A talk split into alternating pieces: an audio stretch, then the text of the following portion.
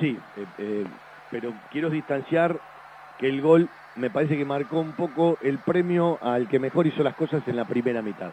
Yo me distancio de un tiempo al otro.